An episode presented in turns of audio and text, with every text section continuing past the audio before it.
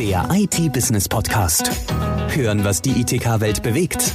Mit den spannendsten Themen aus der Schlüsselbranche der Digitalisierung. Hallo liebe Zuhörer, hallo Herr Osterhase. Hallo. Willkommen zum IT-Business-Podcast, heute zum Thema Smart Gardening.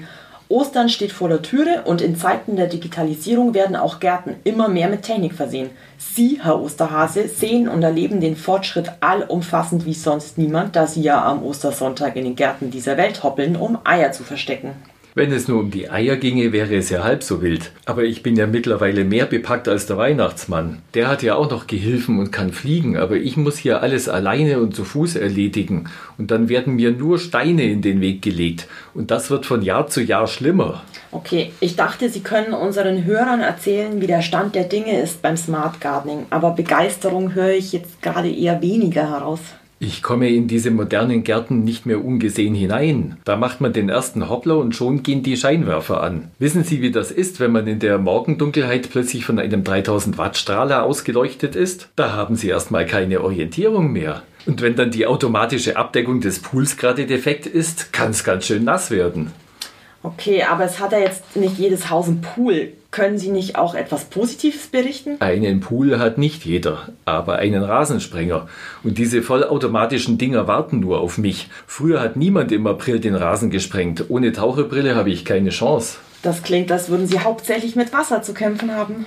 Wissen Sie, was das Schlimmste ist? Diese Wasserselbstschussanlagen gegen Katzen. Die treffen mich alle. Zu meiner Grundausrüstung gehören nun schon seit einigen Jahren ein Neoprenanzug und eine Taucherbrille. Mein Korb ist wasserdicht verschlossen und hat eine Rettungsboje. Dadurch dauert es deutlich länger, bis ich den Korb offen habe. Viel Zeit, in dem ich diese verfluchten Outdoor-Kameras filmen können. Und dann finde ich mich auf YouTube wieder. Videos mit Millionen Aufrufen und ich schaue wieder in den Kaninchenbau, weil ich davon keinen Cent bekomme. Und mich hat niemand um Erlaubnis gefragt. Warum greift hier eigentlich nicht die DSGVO? Das ist eine gute Frage, vermutlich weil Sie ein Hase des öffentlichen Interesses sind. Aber wir können der Frage gern nach der Aufzeichnung nachgehen. Zurück zum Thema des Podcasts. Ähm, die Eier halten das Wasser ja aber ganz gut aus. Im Vorgespräch haben Sie aber erwähnt, dass Sie nur noch jedes zweite Ei heil, heil ausliefern. Warum? Das liegt an diesen ver verfluchten Rasenmäherrobotern. Erstmal sind die Begrenzungskabel für die, die, für die Dinger total nervig. Wissen Sie, wie oft ich da schon drüber gefallen bin? Und dann sind die Rasenmäher an sich extrem gefährlich. Letztes Jahr bin ich in einen Garten gehoppelt und war gerade am Eier verteilen, als so ein Ding plötzlich anging. Ich saß direkt vor der Ladestation. Das Schneidemesser hat mir fast den Hasenpuschel abgemäht.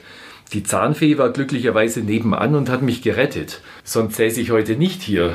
Der Ostersonntag war für mich gelaufen. Überall war Blut. Und was hat das jetzt mit den kaputten Eiern zu tun? Na hören Sie mal, wissen Sie, wie oft diese Höllenmaschinen einfach über die Osternester fahren? Mühevoll verstecke und dekoriere ich die Nester.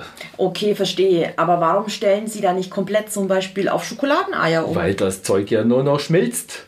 Mittlerweile braucht man ja auch hierzulande Palmen im Garten. Damit die nicht erfrieren, werden die beheizt. Da hat kein Schokohase eine Chance. Da können Sie maximal noch Schokofondue im Garten machen. Noch besser sind die, die gleich den ganzen Rasen beheizen.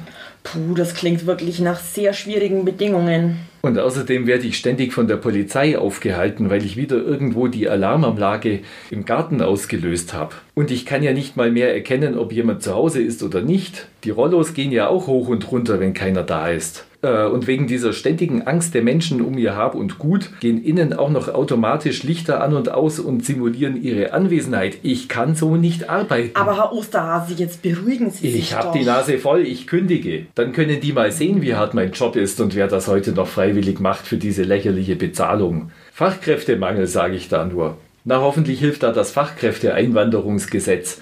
Ich mache das jedenfalls nicht nochmal mit. Die logische Konsequenz von Smart Gardening ist ein Osterhasenboykott. Ich glaube, wir machen jetzt besser Schluss für heute. Danke, Herr Osterhase, für den interessanten Blick hinter die Hecken und Zäune. Und Ihnen, liebe Zuhörer, wünscht das Team von IT Business frohe Ostern und bleiben Sie gesund. Der IT-Business Podcast. Hören, was die ITK-Branche bewegt. Der Audiopool für die spannendsten Themen der größten Branche Deutschlands. Jetzt abonnieren auf Spotify, Soundcloud, YouTube, Deezer und iTunes.